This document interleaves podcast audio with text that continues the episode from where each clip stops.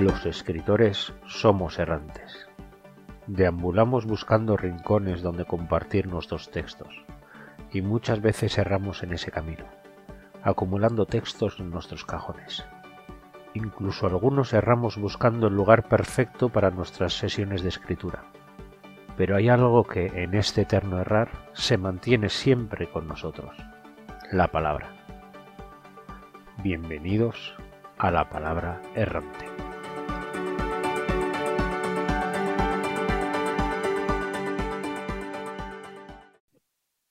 Oli. Érase una vez que se era que nos encanta crear historias y leer novedades y cosas así fresquitas, pero ¿nos pasa que a veces nos fluye la novedad?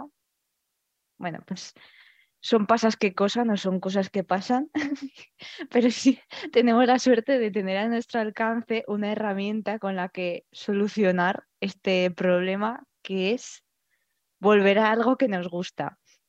Entonces, volver a algo conocido o que nos resulta cómodo está muy bien porque podemos usarlo para partir de base y que nos resulte más fácil crear, fluir o simplemente pues sentarnos a leer una historia que nos dé la sensación de que ya nos es familiar y que como que te sientes como más a gusto cuando estás en esos momentos en los que pues no sabes lo que quieres. Y eso es un retelling, más o menos. Últimamente los vemos mucho, retelling de esto, retelling de aquello. Es lo que está de moda. Si eres lectora de novedades, pues te habrás dado cuenta y si no lo eres, también. Porque es que no sé si a vosotras os pasa un poco como a mí, que más o menos sabemos lo que es un retelling, pero más o menos no. Entonces, para hablar y profundizar un poco sobre este tema, hoy nos acompaña Inés Galeano. Hola Inés. Hola. Entonces, como hacemos siempre, tenemos seis palabras para ti, para presentarte. ¿Vale? Vale. Entonces tendrás que defenderte de ellas o explicarnos un poco por, por qué crees que las hemos elegido. Vale.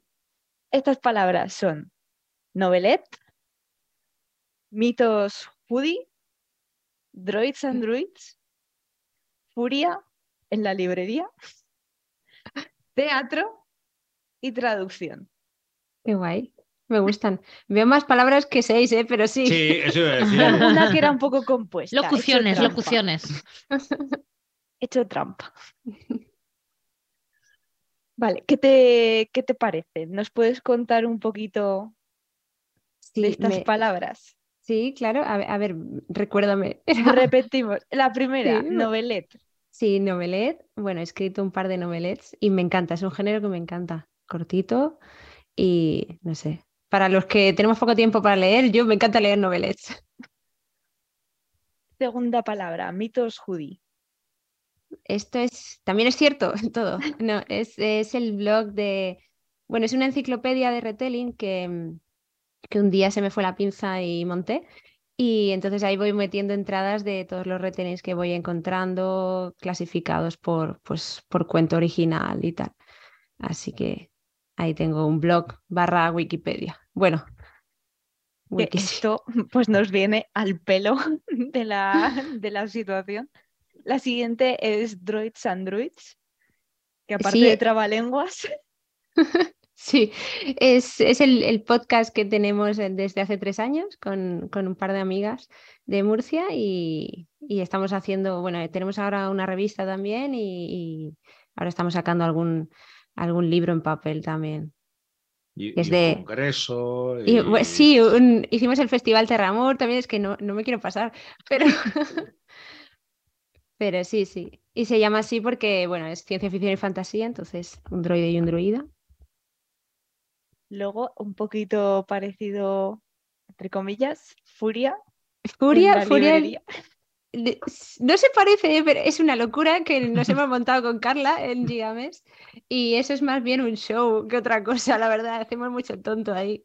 Así que sí, es un podcast en directo que si queréis, si estáis por Barcelona, pues mm, damos caramelos y chocolatinas. Oh, Preguntáis, nos lanzáis caramelos. Los lanzamos. Ya me han dicho que alguno ha impactado. La siguiente es teatro.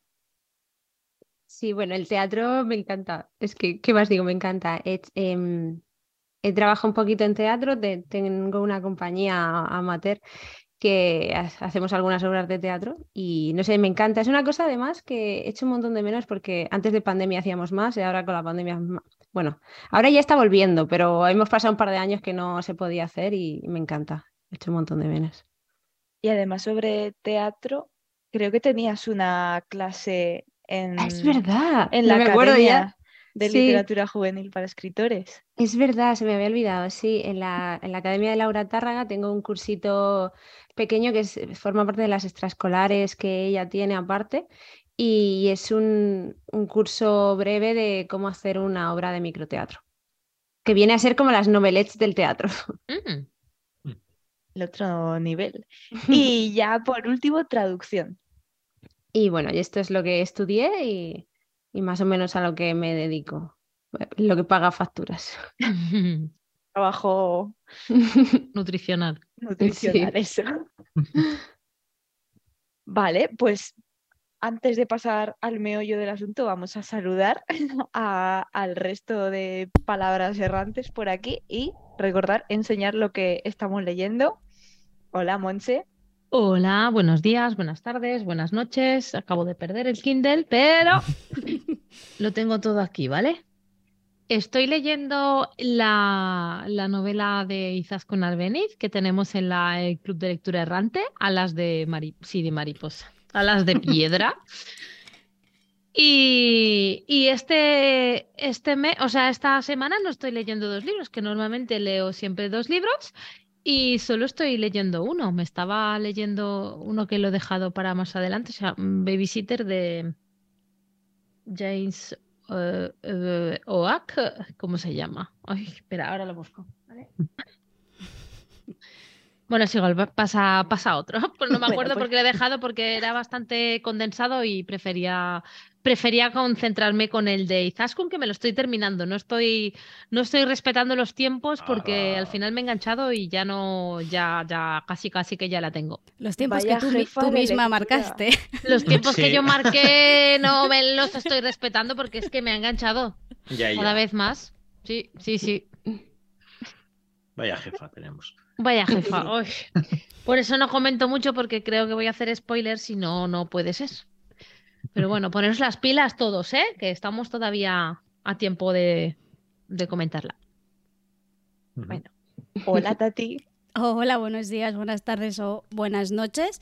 Yo me he bajado de la lectura conjunta porque estaba en un bloqueo lector y me he puesto con una cosita más breve que es Las, Be- Las Bestias Olvidadas de él, de Patricia mm, eh, La Patri, ¿vale? Para los La amigos. Patri.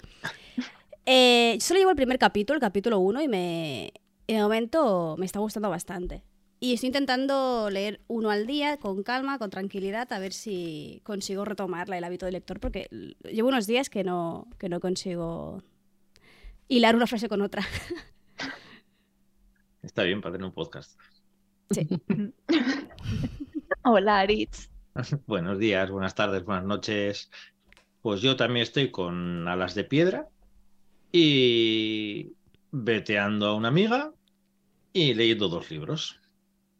Por un lado, Lágrimas de Silicio, de Juan Antonio Oliva Hostos, y por el otro lado, he empezado Hermana Roja. Y la verdad es que los dos me están gustando mucho. Lágrimas de Silicio son más relato y, y Hermana Roja es tochito así de, de estos de, de que como se te caiga encima mientras te quedas dormido, pues ahí avería. Pero bueno, la verdad es que muy bien, la verdad es que me gustó. Muy bien. ¿Y tú, Laura?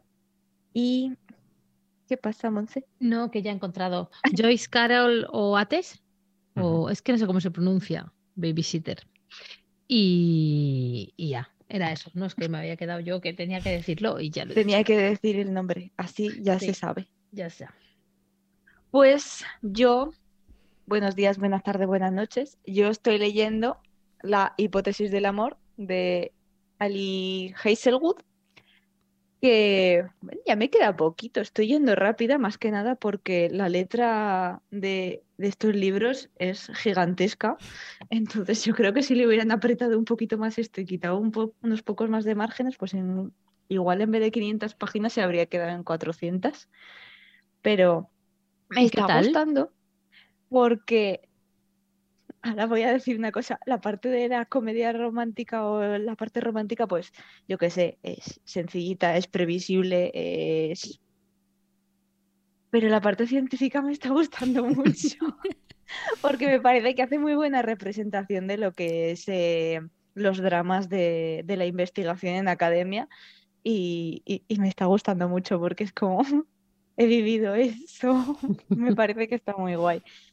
Y, luego en el audiolibro, para el, eh, el directo lo enseño, pero para el podcast lo digo, es Fourth Wind de Rebeca Yarros, que este libro, el día que, que salía, tenía como 13.000 reseñas ya en Goodreads con un 4,70 y pico de media y digo, ofu, esto es muy fuerte. Y es como una escuela de gente que tiene que conseguir un dragón para ir a la guerra con dragones. Y digo, bueno, pues parece que tiene todo lo que me gusta. El rey dragones. Sí, básicamente. Y por ahora, pues está bien. A ver, no, yo por ahora no le pongo cinco estrellas, pero cuatro se las lleva. Y me queda, pues, un poquito. Me queda el final, que depende cómo sea, pues por ahora es prometedor. ¿Y tú, Inés, estás leyendo algo? Sí, lo que pasa es que no me lo he traído aquí, no lo puedo enseñar, pero bueno, Bueno. estoy leyendo El regreso a Gazú de Isa Yanis, mm, que es del espacio para, para cierto podcast, y también me estoy, y también el de Sobre dioses y gula de Paula Peralta, Mm. que han hecho una reedición ahora, y yo no lo había leído, así que estoy, porque es que el otro de Ariadna, el otro libro que tiene de Ariadna de las posibilidades muertas me encantó. Digo, vale, tengo que leer este también, y estoy con ello.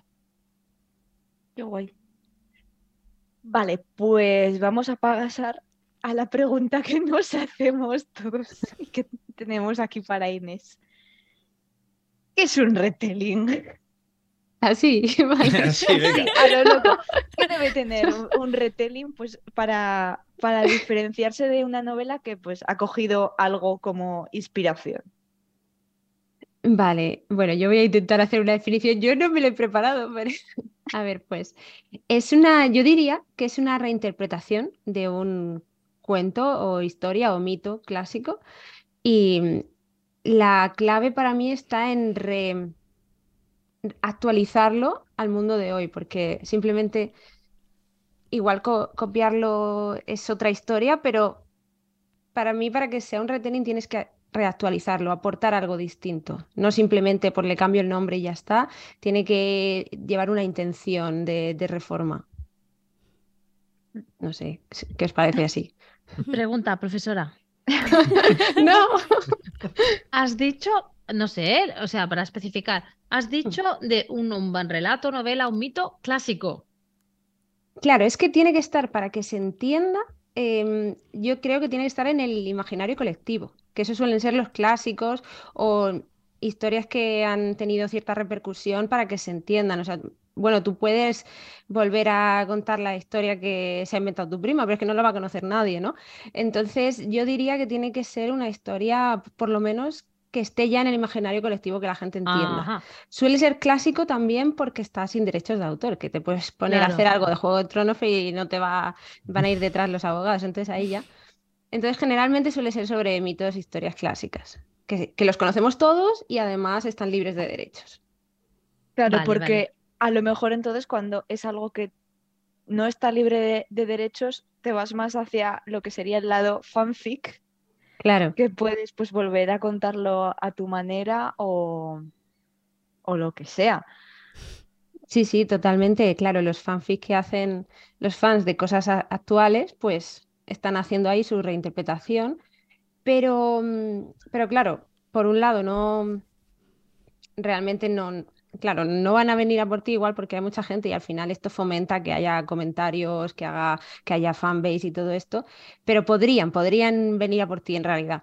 Pero bueno, tú haces ahí por pasártelo bien y no tanto por, diría, no tanto por reformar, sino por un poquito, te has quedado con la espinita de algo que ha pasado y quieres contarlo tú, ¿no? A veces en un fanfic o cierto shipeo o cosas así, ¿no? No es tanto voy a reactualizar la historia, sino voy a contar lo que a mí me hubiera gustado. Tiene ahí un puntito de fan también. Claro, porque la diferencia, creo yo, ¿no? Entre un retelling y un fanfic, o sea, no sé, porque yo no, no leo muchos fanfic, ¿no? Pero los retellings, o sea, tú sabes lo que va a pasar. Lo que pasa que lo puedes ver desde otro punto de vista, desde, o sea, modernizado, como decías tú, pero un fanfic puede ser que continúe la historia de uno de los personajes dentro de cinco años, ¿no? Por ejemplo. Claro, ahí ya estarías haciendo un spin-off o Claro. que serían otras Claro. categorías, sí. Y en cambio el retelling más o menos vas, vas respetando lo que se cuenta. Claro, tienes que, tienes que respetar la- alguna estructura, algunas referencias básicas que la gente entienda. Por eso de que todos conocemos el cuento y estamos esperando que, que pasen estas cosas, ¿no? Y también cogerlo un poco con, con esa intención de voy a coger los elementos clave y voy a darles la vuelta para hacer X, ¿no? Si simplemente coges un- te inventas una historia, le llamas Cenicienta, pero no tiene nada que ver, bueno, pues simplemente tiene el nombre. E- Entonces es solo una referencia que has cogido, pero no es un retelling. Vale, pues yo he escrito dos retellings. Muy bien. Bueno, pues ya me has fastidiado la siguiente pregunta que iba a hacer, ¿vale? Jope, vale, me callo, no digo nada. Me come la palabra, vale. Yo me podría haber congelado en ese instante, ¿verdad, Laura? ¿Verdad? Nunca te congelas cuando te toca. Que claro, yo ahora os iba a preguntar, ahora que sabemos lo que son, ¿habéis leído algún retelling o hay alguno que queráis recomendar o todo lo contrario? He leído, pero no me acuerdo cómo se llama, o sea que no lo voy a recomendar y no voy a decir demasiado porque como no lo recomiendo, pero era un retelling y seguro que la gente lo va a descubrir de La Sirenita y La Bella y la Bestia, o sea, La Bestia y La Sirenita. Mezclaban los dos, los dos cuentos. Pues no sé cuál Demasiado. es. Demasiado para mí, demasiado. O sea, no, está pobre señora, vaya, que, que, que tendrá mucho éxito y tal, pero para mí demasiado. Es que no me acuerdo ni cómo se llama. Lo encontré en Amazon. A ver si lo, a ver si encuentro el título entre los que me leí. ¿eh? Dice Lucía que se ha imaginado una bestia peluda con cola. Sí, Vamos a dejar la frase ahí, que cada uno imagine lo que quiere imaginar. No, porque en realidad la, la sirenita, o sea, la sirenita y, y el bestia, digamos. O sea, se Bueno, mezclaban la, ambas. la imagen, los dos cuentos. pintado Lucía era El shipeo de cada cual. Ha, Sí. ha especificado cola de pez por si alguien se había pensado otra cosa. ay, ay, ay, ay, ay, no empecemos, no empecemos ya, ¿eh? Ya empieza Bueno, el programa paralelo. Pero, espera, ¿cómo se llama? A ver si la encuentro. Bueno, mientras, Mientras Mon- Monse- Monse Eh, voy busca. buscando. Yo, me he leído, yo he leído bastante retellings. A mí me gustan mucho los retellings. El último que me leí es el de Ariadna de Jennifer Sainz, que es un retelling que tiene poca innovación. O sea, que es básicamente contarte el mito de Ariadna desde el punto de vista de Ariadna. Es lo, único que cambian y, se supone que tiene una vertiente feminista que, bueno, ahí está. Ciertas reflexiones, pero bueno, no, no innova más que eso. Pero, por ejemplo, en mm, uno de Litera, por ejemplo, es el último vuelo de Icarus Flynn, que es la reinterpretación de la caída de Ícaro a través de la salud mental, hablando de una especie de depresión o algo así, del Mm. propio Icarus Flynn. Y una que me encantó y que siempre recomiendo es Te, tra- Te traeré a casa, de Raquel Arbeteta, de, que está publicado en Dorna. Ay, me lo has retelling- quitado. Ah, lo siento. es un retelling sáfico de Orfeo Eurídice que me, me fascina porque además aparecen un montón de referencias a muchos personajes mitológicos y es, es maravilloso. Lo cortita que es, porque es una novelette, y aparecen muchas, muchas referencias. Esas son las tres últimas que me he leído. Yo tengo un pequeño problema porque suelo leer libros, me gusta mucho y luego me doy cuenta de que era un retelling. Por ejemplo, eh, me pasó con el último vuelo de Carlos Flynn. Eh, por ejemplo, los de Novik, un cuento oscuro, eh, ¿se, se pueden considerar también retelling? Un Lo he cuento, oído, pero como no lo he leído, no me atrevo a. un cuento Un oscuro. cuento y- oscuro creo que sí que es retelling, pero Sí. el del no sé qué, del Un mundo helado. el mundo, Mundo helado, helado. No, lo, no lo tengo claro. Yo creo que se coge más la leyenda o lo que sea como, como base y, y no es propiamente retelling. Vale, yo los tengo los dos. Lo- en la, en la, en el blog los tengo los dos metidos. El del mundo helado, eh, en teoría, retoma la historia del enano saltarín, el de Rumpelstiltskin. Rumpelstiltskin. Sí. Lo que pasa que es eso, o sea, me gusta mucho la historia, puedo coger referencias, pero tengo ese pequeño problema de que no sé hasta qué punto escoger referencias de, para luego contar una historia y ser un retelling. Entonces a mí me suele gustar mucho ver ese tipo de referencias, pero nunca sé hasta qué punto puedo considerarlo un retelling. Perdón, es que ha puesto Luchi en el chat enano saltarín el de Moldovia de Eurovisión. Ay, Mm, eh, ya yo he, he leído ya he unas puesto en el chat cómo se llama, ¿eh? Ah, pues Se llama La maldición de los reinos. Y es de eh, Eria. Se llama Reinos Malditos 1, 2, 3. Son todos retellings. Esta chica hace todos retellings. Y mezcla bastante. Ay, sí. Sí, la conozco. Vale. ¿Lo he descrito bien? Sí, Es que no lo he leído, pero creo que sí, porque ella mezcla siempre, va mezclando dos Vale. cuentos y los va. Yo te digo que puede estar muy bien, pero para mí es demasiado. O sea, para mí, para mí.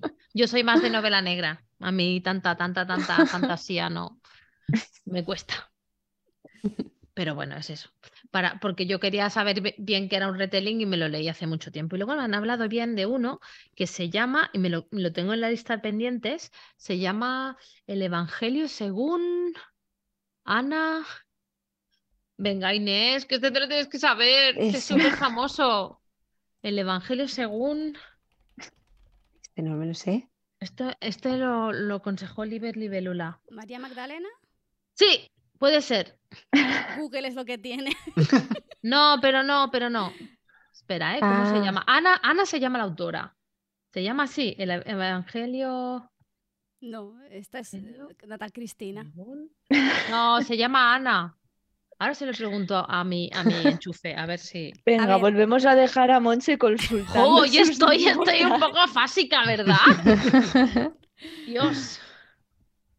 Mm, Yo sí que he leído muchas historias o que son retellings o, o que, bueno, son de estas historias que van muy inspiradas. Entonces, la mayoría me, me han gustado, me han gustado, unas mucho, otras pues bien, disfrutables, pero hubo un retelling que es que fue, yo creo que de lo peor que he leído nunca jamás, que fue el de Soñar con la superficie, no, no sé la autora, pero es un retelling de La Sirenita, retelling feminista de La Sirenita. Y yo me pasé todo el rato con mucha vergüenza ajena, preguntándome por qué habían dejado publicar a esta señora eso, pero bueno, para jugar un poco con retellings, que sí que me he leído y me han gustado, tengo aquí una pilita de libros y yo os voy a dar. Pero no has dejado Cin- que Inés responda que Retelling se ha leído. Ay, Hombre, que es la inventada. Se los han leído todos. No, todos, ojalá, ojalá. No, como me has quitado el de Te traeré a casa, que es mi favorito, te voy a decir otro, el de, el de Sed, que salió el año pasado, Ángela, de Cristina B. Morales, que es un retelling de Carmilla, que si sabéis es la historia de, de bueno, es un, un cuento que escribió Sheridan Le Fanu en 1870 y algo, y está, está muy guay también. Me gustó un montón. Ese lo tengo en la lista de pendientes. Sí, yo me quiero leer el clásico y luego el, la de Retelling. Pero a lo mejor así te, te haces spoiler luego. Spoiler. Pero es un retelling, o sea, El retelling. si no entiendo la referencia no lo disfruto igual. Ah. Bueno, os voy a hacer el juego. Menos mal que en el juego no he puesto el de set, pero bueno. Este vais a saber que es verdadero. He puesto seis retellings, cinco son de verdad y uno es falso, ¿vale? ¡Guay! Esos me gustan a mí. Venga. Venga, os digo títulos. Te traeré a casa. Este es de mentira. Eh, si adivinas mi nombre, La rosa y las garras, Una para todas, Placeres violentos y Bruma roja. Bruma roja, sí. Una Sí, para es- todas me suena un poco de. Valery Cuchinot.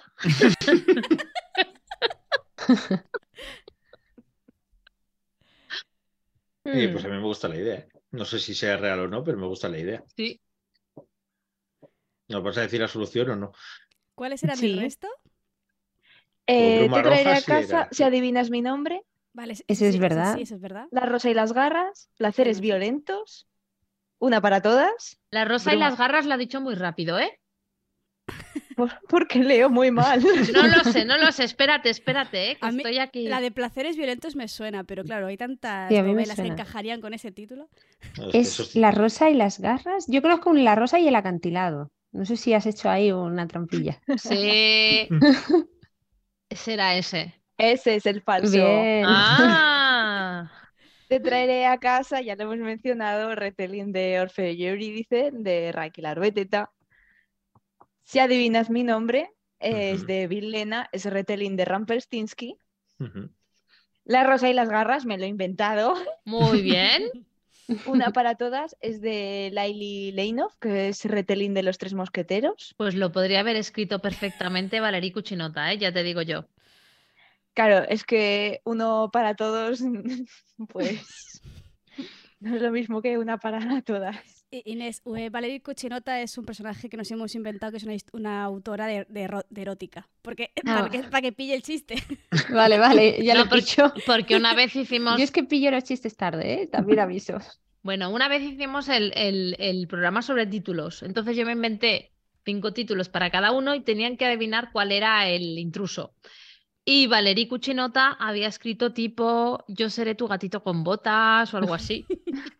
Entonces, También puede ser un retelling. También puede ser. también retelling. podría ser un retelling.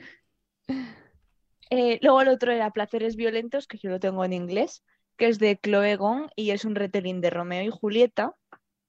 Mm. Y luego el último, Bruma Roja, que es de Lucía G. Sobrado, que este creo que no sería retelling, que sería coger inspiración de muchos, muchos cuentos clásicos. Ah, Yo pensaba que era caperucita roja. Sí, es Caperucita Roja y el lobo y cosas, pero hay un montón de cuentos más. Qué guay. Entonces, está muy chulo para ir cogiendo referencias de un montón de cuentos, pero son referencias y no un retelling, digamos, Claro. entero. Eso es como es rec, ¿no? O sea, es rec Sí. no es. O sea, es un retelling, es rec. Es Rec es una crítica a Disney. Sí. Sí. Al, al final fue Rec, el dibujante de Rec trabajó para Disney, tuvo problemas, abrió DreamWorks. El- creo que era que la primera película que hizo fue la de la de no sé, nunca me acuerdo si es Bichos o la otra, la de que, que estrenaron dos a la vez. Sí, bichos de- y Anz. Sí, Sí. Bichos era la de la de Disney. Disney y, y la era- otra. y, y luego hizo Shrek riéndose de todos los cuentos clásicos que, que salían en Disney. Para que veáis hasta dónde llega lo de hacer un retelling. Eh, vale, vamos a pasar a, a una novelette de Inés que es Cenizas, que es un retelling distópico de la Cenicienta, que es algo como que, que mola mucho. ¿Cómo, cómo llegaste a querer escribir esa historia? Pues bueno, yo quería escribir un retelling porque me encantan y era como, venga, me toca. Eh, y también me encantan las distopías, soy muy fan de las distopías, entonces la- lo tenía que juntar, no sé. Ya sé que es una mezcla un poco rara porque se suele hacer más fantasía que ciencia ficción, pero bueno, ahí, ahí cogí yo. Entonces, em, sí, os digo un poquito de qué va. o- Sí, sí.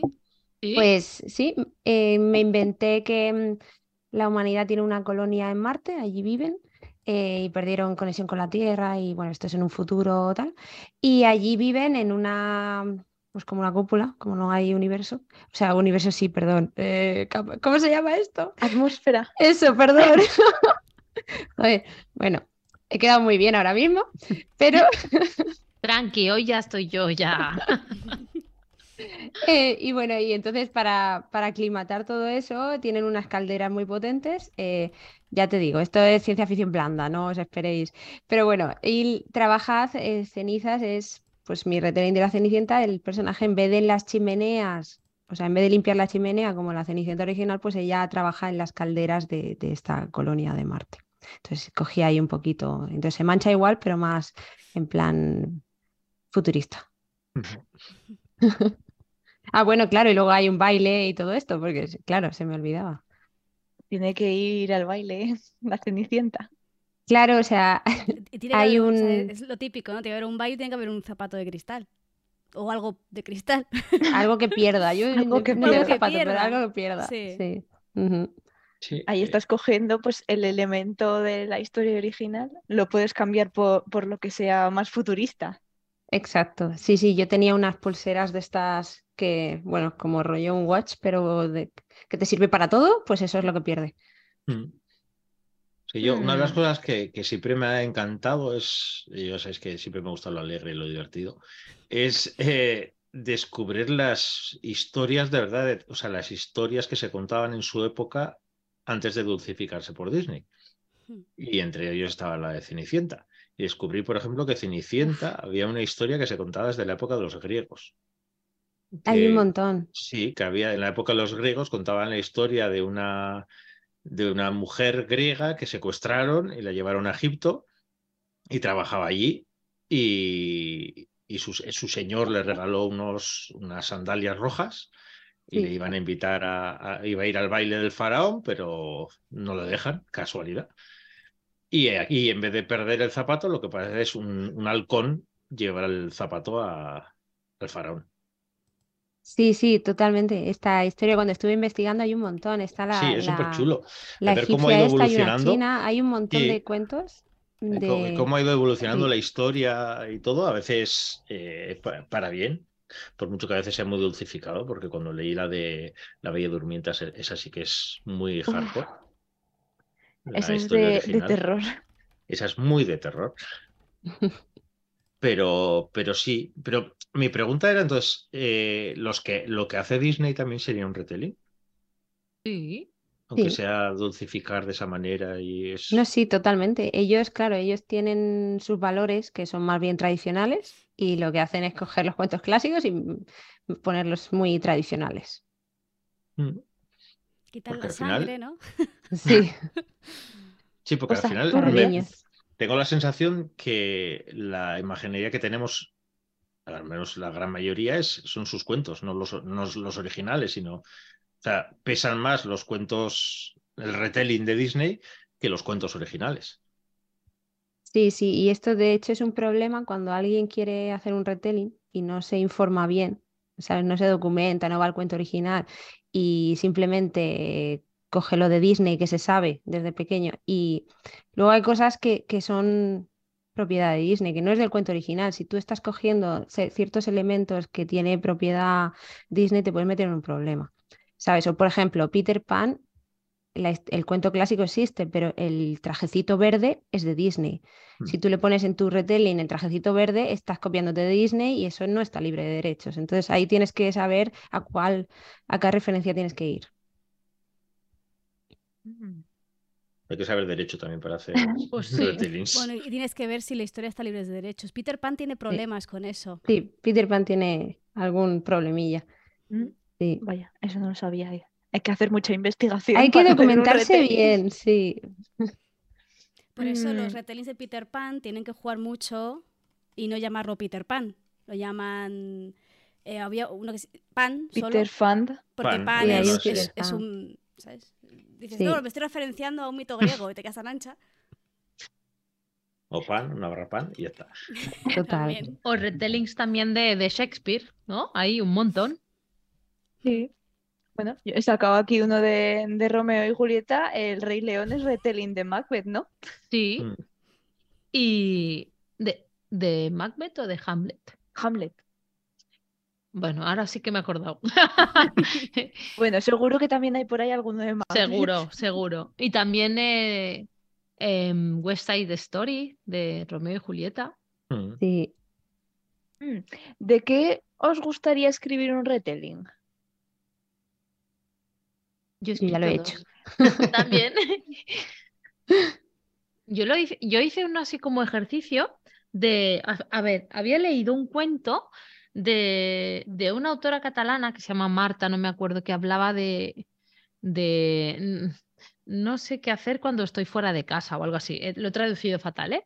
Pero más o menos era así el título en catalán.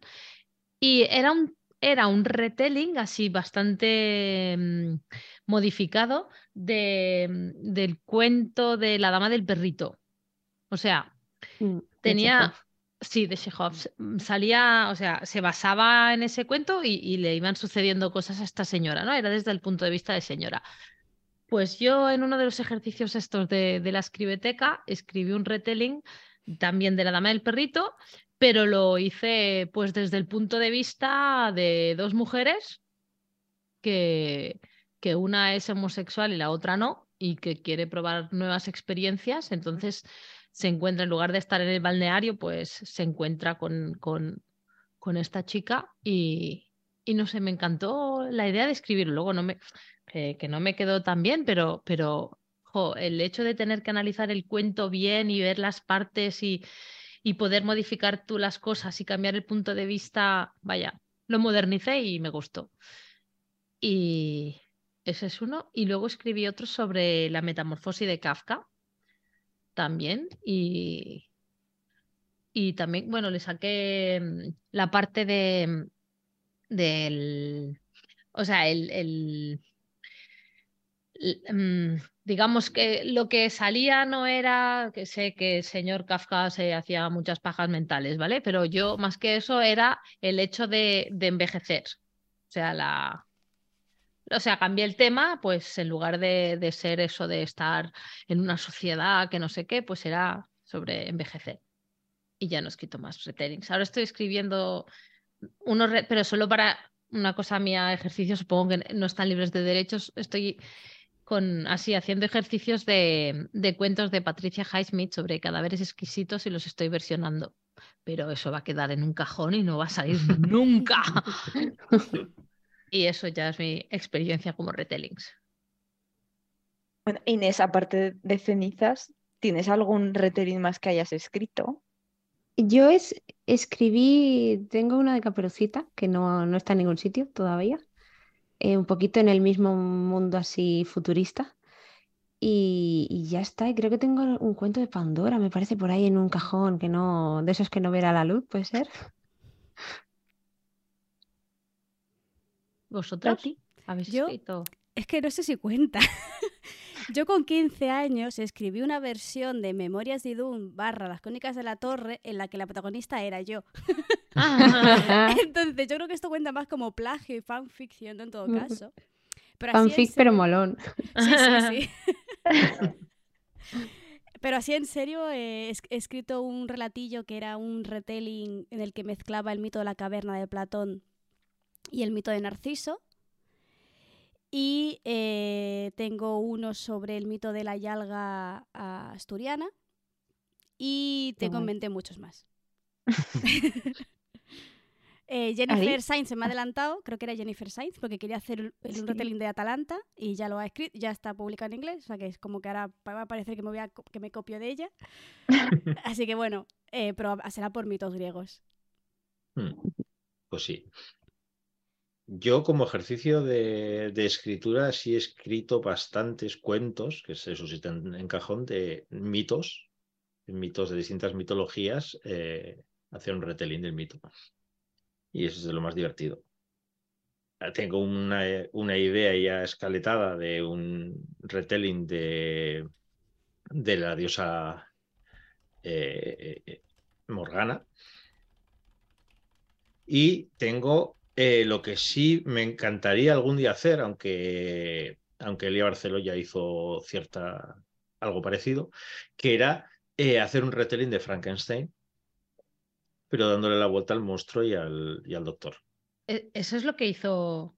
Sí, en- en ella, el- sí, eh, el efecto Frankenstein, Sí. ella lo que hace es no tanto un retelling, sino que dentro de la historia crea, vamos a decir que ella, su intención fue hacer justicia a, al A monstruo. la autora. Bueno, sí. Sí, al monstruo, diciendo sí, que, pues eso, que al final, quién era el verdadero monstruo de los dos, si el, si el doctor o, o el monstruo.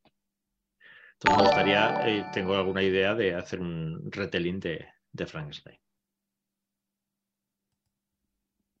Qué chachi. Yo la verdad es que lo único que, que he escrito fue un relato cortísimo, pero cortísimo es cortísimo. Son 800 palabras y fue porque en el, en el campamento de, de verano que organiza Laura Tárraga con la, con la academia me apunté y uno de los ejercicios era hacer un retelling de, de Rapunzel. Qué guay. Y daba así unas premisas en plan de, pues eh, la historia la cuenta Rapunzel o Gothel o los padres o algún otro personaje. Es en la Edad Media, es en la actualidad, es en, e- en el espacio. Entonces yo hice un retelling de una Rapunzel que está viviendo en un planeta alienígena y está sobreviviendo como puede. Y como, so- como puede, pues yo para escribir solo 800 palabras, porque el límite eran 1000. Y al final, pues Laura eh, y, y bueno, con, con la gente que, de- del campamento seleccionaron 10 o 12, 12, no sé si eran 10 o 12 relatos para hacer una antología y que va a salir publicada dentro de muy poquito, me parece que es el 22, o sea que si estás escuchando este ¡Hola, podcast qué guay! en, eh, en podcast y no en directo, ya habrá salido. Es la antología por los pelos y es solidaria y todos los beneficios van donados a, a una asociación que se llama Mechones Solidarios, que es a la que yo he donado ya el pelo dos veces. Entonces, está muy guay porque son todos retellings muy cortitos de, de Rapunzel. Genial. Y esa es toda mi experiencia con los retellings. Y me gustaría probar a hacer alguno más, pero es que no sé, no sé de qué. Porque ahora hay como dos tendencias muy grandes en los retellings. Que hay una en concreto que, que- que lo está petando ahora, que es el retelling de mitos clásicos, especialmente de figuras femeninas, Hmm. Porque ¿Y, y está... Hades, y Hades y Perséfone? Como Esa es la segunda parte, que lo tengo apuntado, porque dentro de, el de figuras clásicas estaban, por ejemplo, Madeleine Miller, que creo que la Mm. hemos mencionado, que ha hecho de Circe y Galatea, Me encanta Circe. Úrsula K. Le Guin, que tiene pues el de Lavinia, que me parece que se ha reeditado hace poco, o editado, no sé si estaba. Eh, Jennifer Saint, que la ha nombrado Tati, que tiene, no sabía que tenía el, el otro que has dicho, el de Ari- Ariadna y Electra. Sí, el de Atalanta sale, no sé si sale este mes o una cosa así. pues otra más para la lista de esta señora. Eh, Natalie Haynes, que tiene las mil naves. Hmm. Claire North, Ítaca. Y no sé cuántos me habré dejado sin mencionar. Hmm. Y que no sé a qué se deberá esta tendencia, pero luego eso, como ha dicho Tati, también hay otros que son súper populares, que son Hades y Perséfone. Y hay cientos y cientos de retellings de esto. Y también de los de La Bella y la Bestia, aunque creo que esos llevan más tiempo. Entonces, ¿a qué creéis que se deben estas tendencias así como tan comunes? ¿O si habéis visto alguna otra que os llame la atención? A ver, yo creo que en este caso el coger tantas mujeres clásicas eh, principalmente es por los mitos que han llegado hasta ahora de la mitología griega que no son precisamente amables con las mujeres y yo creo que hay mucha gente que se lo ha tomado como hacer justicia a, a esas que las machacaron durante tanto tiempo, pues por lo menos contar otra, la historia desde otro punto de vista. Sí, por ejemplo, Lavinia de Ursula K. No me lo he leído, ¿eh? Pero Lavinia es la esposa de Eneas y en la Eneida aparece como, yo qué sé, 20 veces, me lo estoy inventando, pero no habla nunca. No tiene voz. Entonces, claro, Mm. Úrsula le dice, es que esta mujer que es tan importante para la historia necesita una voz, entonces se- la escribe. Y Úrsula no es una autora bueno, actual, me refiero.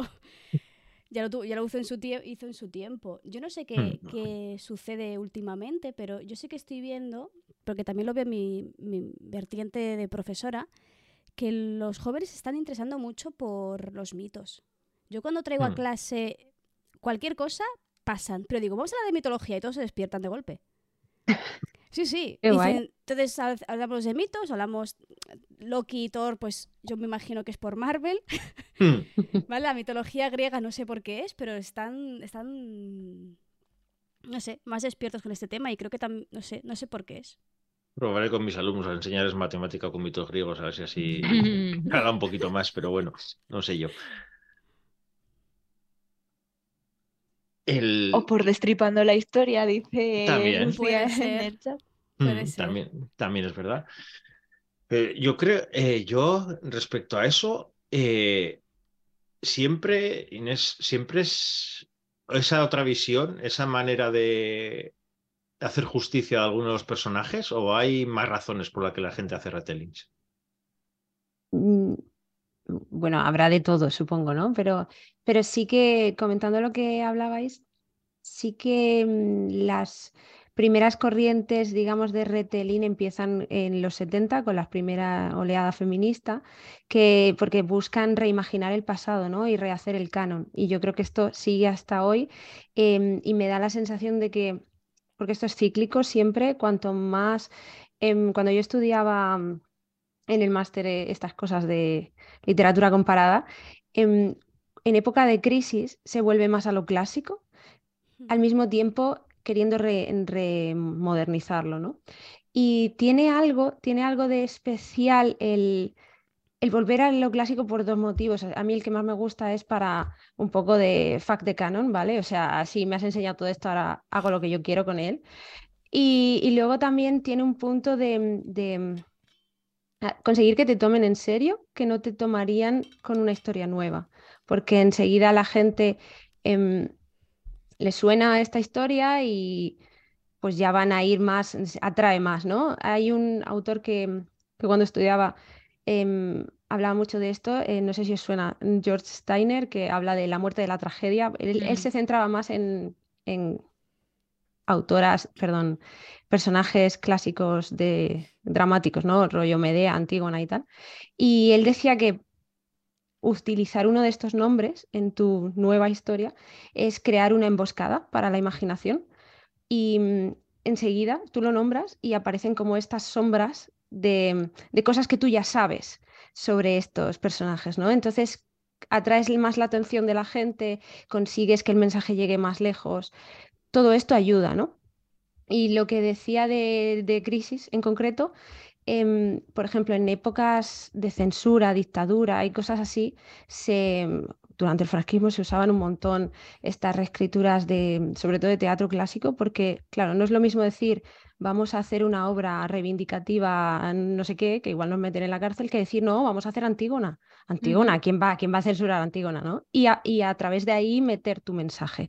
Entonces, eh, era también una herramienta muy Mm. disidente en ese sentido, hacer retelling. No, aquí os he soltado un rollo, pero bueno, ahí está. No, no, que, que sí, que tienes razón. Y también una de las cosas que has dicho, que muchas veces, no sé, a los humanos nos gusta, o sea, no volver a leer lo mismo, pero también, ¿eh? Cuando eres pequeño, ¿no? Que te encanta que te repitan el mismo cuento 50 veces y si te equivocas y dices, y luego Sí. llegó el príncipe, no, no llegó, eh, apareció, ah, vale, sí, bueno, luego apareció el príncipe, que nos encanta que nos cuenten el mismo cuento diferentes veces a medida que vamos creciendo, queremos más de lo mismo. O sea, leemos novelas que sabemos, yo qué sé, mm, cuando lees romántica, sabes perfectamente cómo terminará, sabes todo cómo irá, pero necesitas leer algo que sabes cómo funciona. Entonces, los retellings muchas veces, porque ya te sabes la historia, pero te sorprenden estas pequeñas cosas, ¿no? Es como que te engancha y dices, o yo qué sé, o, o, o- o mirarte un documental de crímenes, porque tú sabes ya cómo ha terminado la historia, pero quieres ver cómo, cómo, cómo se repite, cómo te lo cuentan de otra manera, ¿no? Sí, Vaya. yo, yo creo que además va, va mucho más allá, porque creo que está en nuestro ADN cultural, si es que eso existe, ¿vale? Si me, per- me permitís, el rollo no, no voy a alargarme mucho, ¿vale? Pero eh, como cultura, ¿vale? Yo estoy, estu- ahora estoy con las opos y soy muy pesada, ¿vale? Entonces estoy estudiando la literatura castellana. Y una de las formas que tengo de memorizarlo rápido es que son unos pesados. Todo rato, todo rato van, tiran un paso para atrás para dar dos hacia adelante, ¿no? Por ejemplo, en el, en el Renacimiento se dice, no, medievales, los medievales son estúpidos, vamos a volver a los clásicos. Entonces cogen a los grandes héroes y hablan de ellos como si fueran no, Apolo, gran Apolo, maravilloso Apolo, qué bueno es Apolo, todos seremos Apolo. Y luego, claro, esto se acaba agotando tanto que en el barroco dice, pero qué mierda Apolo. Apolo es un mierda. y empiezan a mostrar todo lo que hay detrás de la idealización anterior. Y luego, si sigues mirando la historia, hace lo mismo todo el rato. Idealización, rompemos con la ide- idealización. Volvemos a idealizar, volvemos a romper con la idealización. O sea que yo creo que hacer retellings y reinterpretar todas las historias que nos cuentan no deja de ser una forma de repensar la sociedad, porque la cultura no deja de ser un reflejo de la sociedad. Entonces llega un Totalmente. momento en el que necesitas repensar, porque si no, la sociedad no avanza. Sí, sí, totalmente. Y ya te digo, lo a gusto que te quedas cuando, cuando haces tu versión. No sé si habéis visto, ahora hay una obra de teatro que lo está petando mucho de Cristina Rosevinge, que es una reinterpretación de Safo.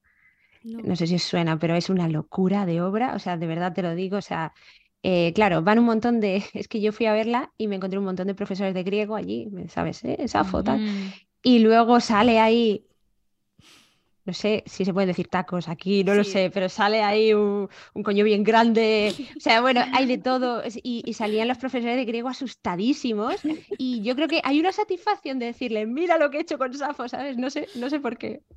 A mí me, me pasó también cuando en, en Ketchup, que no es un retelling, pero sí que metí mitos de Chulu. Y ya los fans de Chulu tienden a ser a veces un poco, bueno, ya sabéis. Y entonces yo coger los mitos de Chulu y hacer lo que me dio la gana se sintió muy bien también. Te quedaste muy a gusto. Sí. También hay Sí. muchos de Caperucita Roja, muchos. Ahora estaba Mm. viendo también lo de Caperucita en Manhattan, ¿no? Sí, sí, sí. Sí, sí, No, también Y, me antes lo que comentábamos al final, eh, la mitología también da pie a, a retellings, entre otras cosas, porque la propia mitología es un continuo retelling. Sí. Porque al final ha ido evolucionando los mitos adaptándose al momento de, de los pueblos. Entonces, al final, del mito original, o vete a saber cuál sería el original, ha ido cambiando, cambiando, cambiando, cambiando. Luego llegó la Iglesia Católica, las cambió todavía más. Luego al final fue cambiando todo. Y es como decir, es que es el sitio perfecto para, para, para eso, porque es imaginario popular, pero además ya ha sufrido un montón de retellings y dices, pues yo quiero contar mi propia versión de ese, de ese retelling. Es el teléfono roto, cada, cada vez va cambiando Sí, un es poquillo. verdad. Tien- Tiene, así la base, pero lo de en medio pues te lo inventas, lo decoras como quieres. Pues ¿Y hasta, qué, y hasta, qué, hasta qué punto un retelling puede romper con la historia original? ¿Qué quieres decir? Me refiero, hasta que lo identifiques, ¿no? eh, sí, Ah. pero me refiero, eh, llega un punto en el que quieres cambiarlo por completo, puede ser por, porque el final sea completamente diferente, ya sea porque llega un punto así. Entonces, esa- ese límite entre inspirarte en una historia para luego contar tu propia versión o un retelling es el que siempre me queda un poco... Mira, yo hay una peli que se llama Hansel y Gretel caza no Hmm. sé qué. Sí, ca- es que cazadores de brujas. Eso no es un retelling. Esos son Eso no es una los- peli estos tampoco. dos personajes que se dedican a matar monstruos. En este momento ha roto con, ha roto con el retelling. Porque ni se pierden, ni hay una bruja, ni, ni hay chuches. O sea, Sí hay, sí hay. Y les meten en el horno y todo, sí, sí, sí Ah, hay. sí hay. entonces, sí, ah, ento- retelling. entonces, entonces me estoy confundiendo de peli. Porque yo la que No, la de. Hansel y Gretel, la- la- esa creo recordar, mi, mi imagen ha querido borrarla también bastante, pero yo creo que es como si Hansel y Gretel crecieran después de todo lo que pasó y se dedican a, a matar a brujas y a monstruos por todo lo que les pasó de pequeños. Vale, entonces me Ah. confundo de peli. Entonces no es. Igual, eso ya es un spin-off. Sí. Sí, Sí, yo creo que el final es de las cosas que más cambian y que deben cambiar porque ahí es donde está tu, tu reinterpretación, ¿no? Mm. Si, si lo haces exactamente igual, pues eh, creo que podría considerar retelling en cuanto a que la premisa sea más o menos la misma, ¿no? Si, si yo estaba haciendo pues Cenicienta, pues es una chica pobre que va al baile donde hay un príncipe y qué tal. Pero luego, una vez ya has puesto la premisa y lo has establecido todo, cargártelo es lo divertido. O sea, yo en la mía dice, vale, pues ella no se quiere casar, va a otra cosa. Y entonces, mm, para mí eso sigue siendo retelling.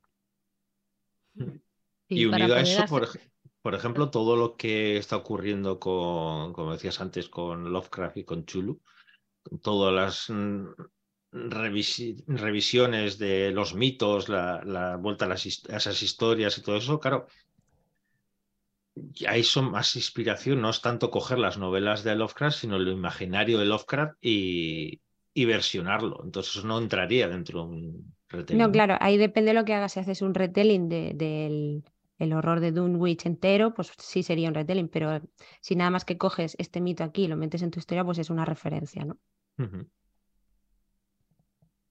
¿Qué ibas a decir, Monse?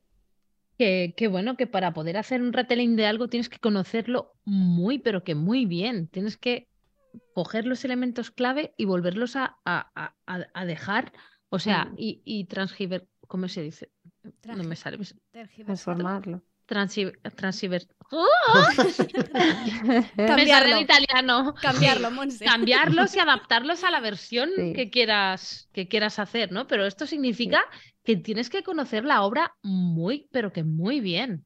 Sí, te tienes que documentar mucho, por eso me da mucha rabia cuando empieza, no, la gente hace retelling ahora porque es más fácil. Bueno, a ver. ¿Qué dices? Es peor. O Eh, es peor, claro, porque Claro, te porque- enfrentas a todo lo que todo el mundo piensa sobre ese cuento. Claro, En cambio, tú escribes darle- uno nuevo y nadie tiene expectativas. claro, tienes que darle tu punto de vista, tu todo, todo diferente. Sí. Yo lo que decía antes, que tú, que tú sabes lo que pasa, o sea, tienes la estructura mental, pero, pero tienes que cambiarlo todo, personajes, el punto de vista eh, y, todo, tienes que darle tu, tu tono, tu, tu todo. O sea, que se pueda reconocer, o sea, que se pueda reconocer y que no sea, que no te copies, o sea, es mucho más versión, difícil. Sí, sí, sí.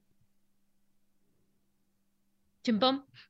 Sí, no, no, me he quedado pensando un poco en eso de que como que sí, tenemos esa idea de que hacer un retelling es fácil, pero viendo lo que comentáis, el, el trabajo que hay pues de leerlo, conocerlo, analizar un poco los puntos clave que hacen que esa historia sea esa historia y luego además trasladarlo, traducirlo para que Sí. encaje con tu idea. ¡Uh, qué movida! Yo creo que es más complicado. Y luego enfrentarte a todos los fans. Claro. Esa es la peor parte. Claro, y luego llegan las discusiones de, no, no es un retelling porque le has cambiado el final, no era lo que me estaba esperando. Es que eh, los retellings pasan, pasan cosas, es que o son demasiados, a, veces, a mí me pasa como lectora, ¿eh? o son demasiado parecidos al mito original que dices, es que no es un retelling, es un telling, y, y no pasa nada, o sea, me parece bien que adaptes el Mm. mito clásico para que yo me lo pueda leer y no tenga que aprender eh, eh, griego, ¿no? Eh, pero luego hay otras cosas que cambian tanto que dices, es que esto no, no es el mito, no es el cuento. Entonces, claro, ahí yo creo que cada uno pone, pone su límite. Es como el capítulo de las etiquetas, aquel que hicimos hace poquito. que Las etiquetas eran un poco... Las carga el Mm. diablo. Sí, pues no dejas una etiqueta más. Y saber diferenciar eso, es- esto entra dentro de retelling o inspiración, es complicado. Mm. Para mí me parece complicado. Y como lectoras, ¿qué es lo que no soportáis de un retelling? ¿Qué es lo que os saca completamente de, de un retelling? Que mezclen demasiados mundos. A mí, A si mí me ese me agobió. Me he leído Gaiman, que también tiene un retelling que ahora no me acuerdo cómo se llama, el de El uso. Es de Gaiman, ¿no? Hmm. Gaiman tiene varios. Sí. Eh, y uno que también de, mm, de Blancanieves y tal, de sangre rojo, no sé cuántos. Y a mí, vale. Pero ya te digo, el otro que me leí ese de. Bueno, porque de- de- demasiada fantasía, demasiados mundos, de- tenía que estar. No sé, quizá- quizás es que no tenía la, la atención suficiente para mantener ambos, ando- ambos mundos o porque no me lo esperaba, no sé. O que la fantasía te va mucho. Igual vamos por ahí. Que no me- eres su lectora objetiva. No, bueno, a mí depende de la fantasía. Bueno, pues eso, a mí, por ejemplo, Juego de Tronos me gusta porque te va metiendo la fantasía de poco a poco, a poco y no te la esperas. Y dices, no, están allí los dos, allí los reinos, no sé cuántos, y de golpe, ¡buah! Ya pare- se ve que ya no existen los dragones. Y dices, ah, pero existían. Bueno, va, me lo, me, me lo, me lo, me lo puedo beber. Si no, no. A mí eso, que no me confundan demasiado con demasiados a- a la vez. A mí al revés, que no innoven lo suficiente. Entonces, yo por ejemplo, yo Ariadna de Jennifer Sainz, la primera mitad me aburrí como una ostra porque el mito me lo, lo sabía y no cuenta nada nuevo. O sea, es el mito tal cual. Pero a partir de, no diré spoilers, a partir de la isla, todo eso no conocía el mito y dije, ah, ahora me está interesando porque no conocía esta historia. Entonces seguí leyendo. Pero si no, yo ese, ese libro lo hubiese dejado a mitad. Yo No prefiero también que innoven, sí, porque ya que te pones, quiero que me cuenten algo nuevo, sí, sí, totalmente. Y a mí me gusta que rompan total y que se les vaya mucho la pinza y me gusta un montón. Porque es más difícil. Creo que tiene más mérito romper y que todo tenga sentido que contar la misma historia que han contado todo, siempre. No sé si más mérito, pero más valiente como mínimo. Sí. Sí, pero hay veces Es un que también- riesgo que tomas. Hay, que- hay veces que también si rompes tanto, puede llegar a un punto de decir, ¿y para qué te has, te has basado en un mito cuando podías contar una historia que querías contar tú sin basarte A ti te veo más tradicional. Tú quieres que se quede más clásico. No, a mí, a mí me gusta, no, a, a mí me gusta que rompan, pero hay veces que, que lees algo que dices, eh, es que es completamente diferente. Dices que ya no, no considero que es un retelling. Ha ido cambiando tanto, tanto que al final llega un punto de decir, has cogido los personajes y el imaginario popular, sí, está muy bien, pero al final no tiene nada de base de la historia original. Entonces, a mí me gusta que le den una, un- una vuelta de tuerca sea en el sentido que sea para romper por completo o aunque no sea para romper por completo, pero sí que se lea el, cuento original, porque si no es otra historia y si no, pues para eso escribes una novela normal. Yo creo que todo depende del mensaje, la intención un poco del autor, ¿no? O sea, si tiene sentido el por qué ha hecho eso, a mí ya me, me va bien. Por ejemplo, eh, Aritz, que has leído el último vuelo de Icarus Flynn, Hmm. rompe mucho con el mito. Pero es que rompe muchísimo. pero es que es una de las de las cosas que dices, es que sí, es un retelling, pero cogido con pinzas para mí, porque rompe tanto con el mito que al final no sé hasta qué punto se queda eso, co- o como la idea inspiradora que era eh, Ícaro, y, y luego va por otro lado completamente diferente. No, para, mí es un, para mí es un retelling, pero un retelling claro, ¿eh? Porque están los símbolos más evidentes, están la- los, los sucesos más importantes aparecen, la desobediencia, el- la caída, el intentar alcanzar el sol, el, todo el tema de las plumas, no, sin spoilers, ¿vale? Pero todo aparece ahí de Sí, forma pero- diferente, ¿eh? Y con Hmm. subtramas que, que lo enri- enriquecen, pero está todo ahí. Sí, sí, pero por eso te digo que no sé, hay veces que se me escapa un poco el dónde poner el el límite de qué es un retelling y qué es una inspiración a, a contar una historia. Es cierto, sí, aparecen esos, esos pero luego también es verdad que la vuelta de tuerca también es muy grande y todo eso. Entonces, no sé hasta qué punto hay veces que lees un retelling y dices, eh, es inspiración más que retelling. Ahí está e- el, el dilema el problema, igual que con las etiquetas, ¿dónde está el límite entre oh, literatura juvenil y adulta, eh, joven adulto, new adult? Mm, Sí, a ver, y, y también quiero decir que no quiere decir que porque rompa por completo me parezca mal. ¿eh? O sea, eh, me refiero que no sé si ponerle la etiqueta retelling o no, pero me puede parecer maravilloso una historia que rompe por completo y un retelling más académico, vamos a decir, que le da un giro, pero que se ve muy bien el, el origen, pues igual me aburre, como te pasa a ti, dices, ya si me seguía la historia y no me das mucho más donde agarrarme, pues digo, pues estoy leyendo otra vez lo mismo. Mm. Yo le sigo dando vueltas a lo de que lo que menos me gusta y creo que es lo de que le pongan la etiqueta de retelling feminista por marketing. Porque es que me estoy acordando del libro este de Soñar con la superficie, retelling feminista de La Sirenita, que básicamente es mostrar a lo largo de todo el libro un montón de machismo y llegar al final y decir, "Pf, las sirenas matan a todos los hombres. Como, Mucho spoiler, desde luego. no te lo leas. Eso que te ahorras. Y, y- y ya está, y digo, y, y esto es, o sea, aquí, aquí no hay nada. Sí, No pero, hay- pero en realidad también eh, la sirenita de, de Disney está muy edulcorada de la versión original. Entonces, pues claro, si la comparamos con la de Disney, igual sí, el, el peso que tiene la romántica en las historias originales igual no es tan importante. Y, No, no, si en esta había también romántica. No, pero me refiero a ver, por lo que yo sé, no soy experto, pero por lo que yo sé, la sirenita, cuando se convierte en. cuando anda, aparte de la pobre mujer que cada vez que da un paso le- se moría de dolor, eh, el príncipe pasa de ella. Y la trata fatal. La trata fatal y entonces le dicen que para vol- poder volver al mar, porque la maldición no era que pierda la voz y todo eso, sino la maldición era que si quería volver al mar se convierte en espuma, no se convierte, no puede volver. Le dicen de que tiene que matar al príncipe para, para poder volver al mar. Entonces, con esa visión original, pues igual que, que las sirenas maten a los, a los humanos, igual tiene más sentido que con la versión Disney. Pero aún así, ¿dónde está el feminismo? Ahí, porque dice retelling feminista, di directamente retelling pues de eso de, del cuento original. Hmm.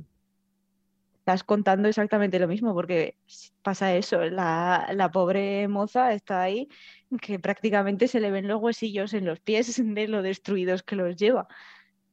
Y, y ya está, e- eso es todo.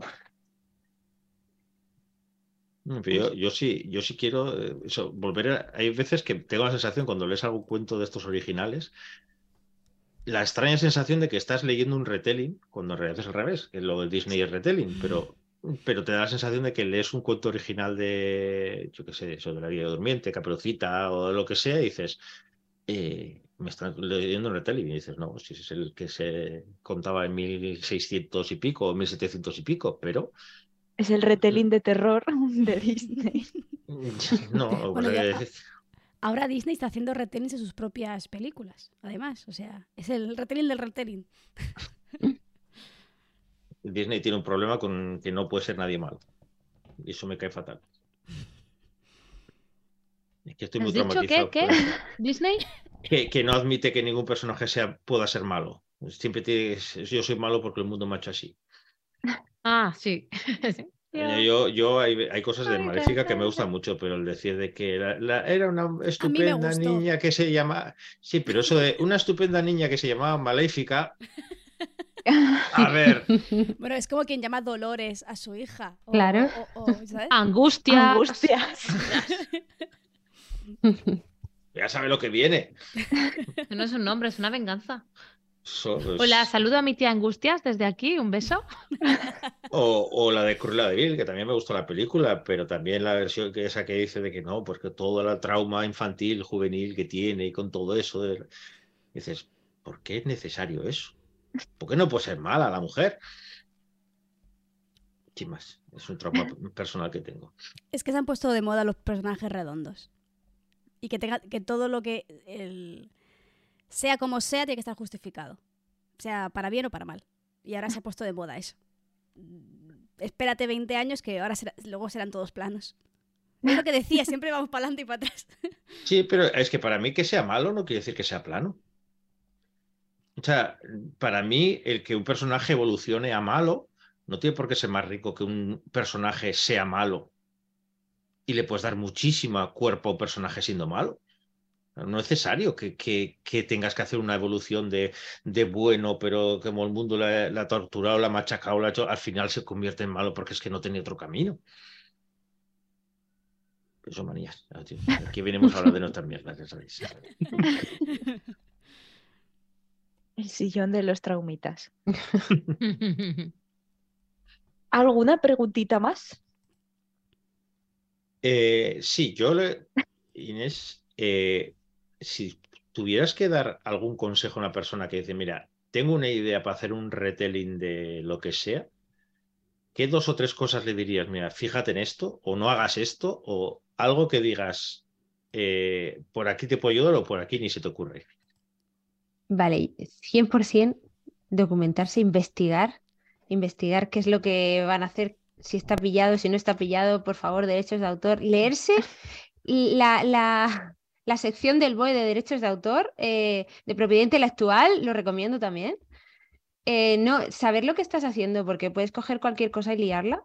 Eh, simplemente, y luego igual has escrito una novela chulísima, pero claro, como no se puede publicar porque tenía los derechos, pues ahí te la comes, ¿no? O sea, desde luego investigarlo, documentarse bien, ver de dónde está el, cuento original real, que no, suele ser el de Disney, y el consejo número uno. Y luego ya el segundo es, ya esto es más personal, es que le pongas una intención. Eh, ¿Por qué? O sea, que tú tengas claro por qué quieres cambiar ese cuento y en qué dirección y por qué quieres darle ese cambio.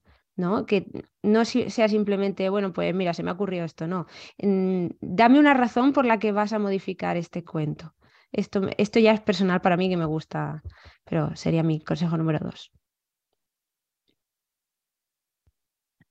Tomad notas. sí.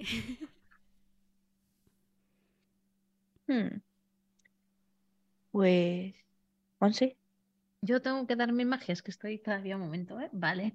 No, no, te preguntaba si tenías alguna pregunta. Ah, no, no, no, no, eso de que vaya, que no solo que a lo mejor luego no haces nada con, o sea, que te puedes basar en algo que a lo mejor tiene derechos, pero que luego no consigues hacer nada.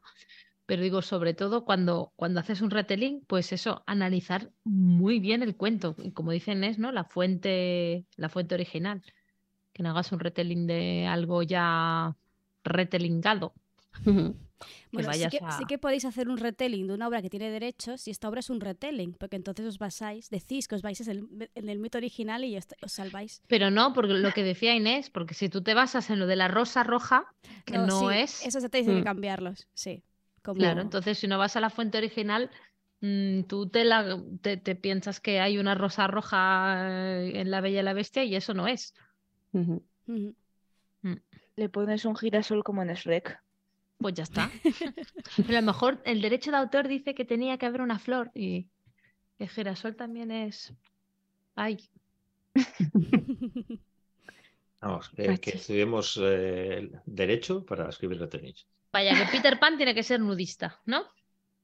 En lugar de vestirlo y no llamarse de verde. Peter Pan. No, no, Peter Pan. no, se puede llamar Peter Pan porque esos derechos aún, aún siguen. Pedrito el flautas. Pues vamos a ir terminando por hoy. Monse, ¿tienes lista tu magia? Voy a por ello. Vamos, a ver. Todavía no me la he leído toda, espero que no haya algún error, ¿vale? Porque he sido muy rápido y no me lo esperaba. Bueno, Boletín del BOE de mayo de 2023, Señora de las Angustias y Cerros de Úbeda han patrocinado el programa de hoy. Solo me queda decirte que si te ha gustado escuchar que es un retelling, lo compartas en Twitter o por donde tú quieras. Y si no te ha gustado, pásaselo a tu peor enemigo. Si no tienes Twitch, puedes vernos en YouTube a partir del martes y contar todas las veces que mi Menda no encontraba las palabras justas o las 57 veces que hemos dicho sirenita. Si lo tuyo es más de escuchar porque esto originariamente era un podcast, puedes encontrarnos en cualquier plataforma de podcast, Evox, Spotify, Google Podcast, Apple Podcast y todo lo que termine en podcast o en nuestra web, lapalabrarante.com, para que podamos continuar creando y compartiendo contenido aunque sabemos que es muy triste tener que pedir, dale directamente al me gusta a iVoox o, mm, o nos escribes una opinión en Spotify o Apple Podcast y síguenos en Twitch o bien suscríbete con Prime que te sale gratis. Y ya está. Y dale también al, al, botoncito ese del YouTube ¿eh? de, de, me gusta o no, me gusta no más. Suscríbete a YouTube que así vamos aumentando, que somos muy pocos. No sé cuál es el botón, pero hay que darle. Sí, ese que pone suscríbete. O un corazón, yo qué sé, si son siempre iguales los mismos. pues muchas gracias, Inés, por estar aquí con nosotras. Yo he salido con ganas de hacer un retelling. Sí, ¿eh? Total. muchas gracias por invitarme. Yo de leerme ketchup. Eh, yo, lo llevaba en el coche y había algunas veces que digo, me, me voy a salir en la rotonda si me echo a reír de la absurdez. Ah, sí, del audiolibro, ¿te refieres? Qué guay. La portada es fabulosa, ¿eh? Mm. Sí, sí, la ha hecho Pep ya que es un artistazo. Y la novela es muy, muy Bueno, la novela me lo imagino, pero voy a por ella. Sí, sí, O sea, es, esta que dices como un poco de reír del terror y dices, mira qué divertido. ok, guay, gracias. Pues nada, esto es todo y nos escuchamos en 15 días. Ciao. ciao. ciao. ciao.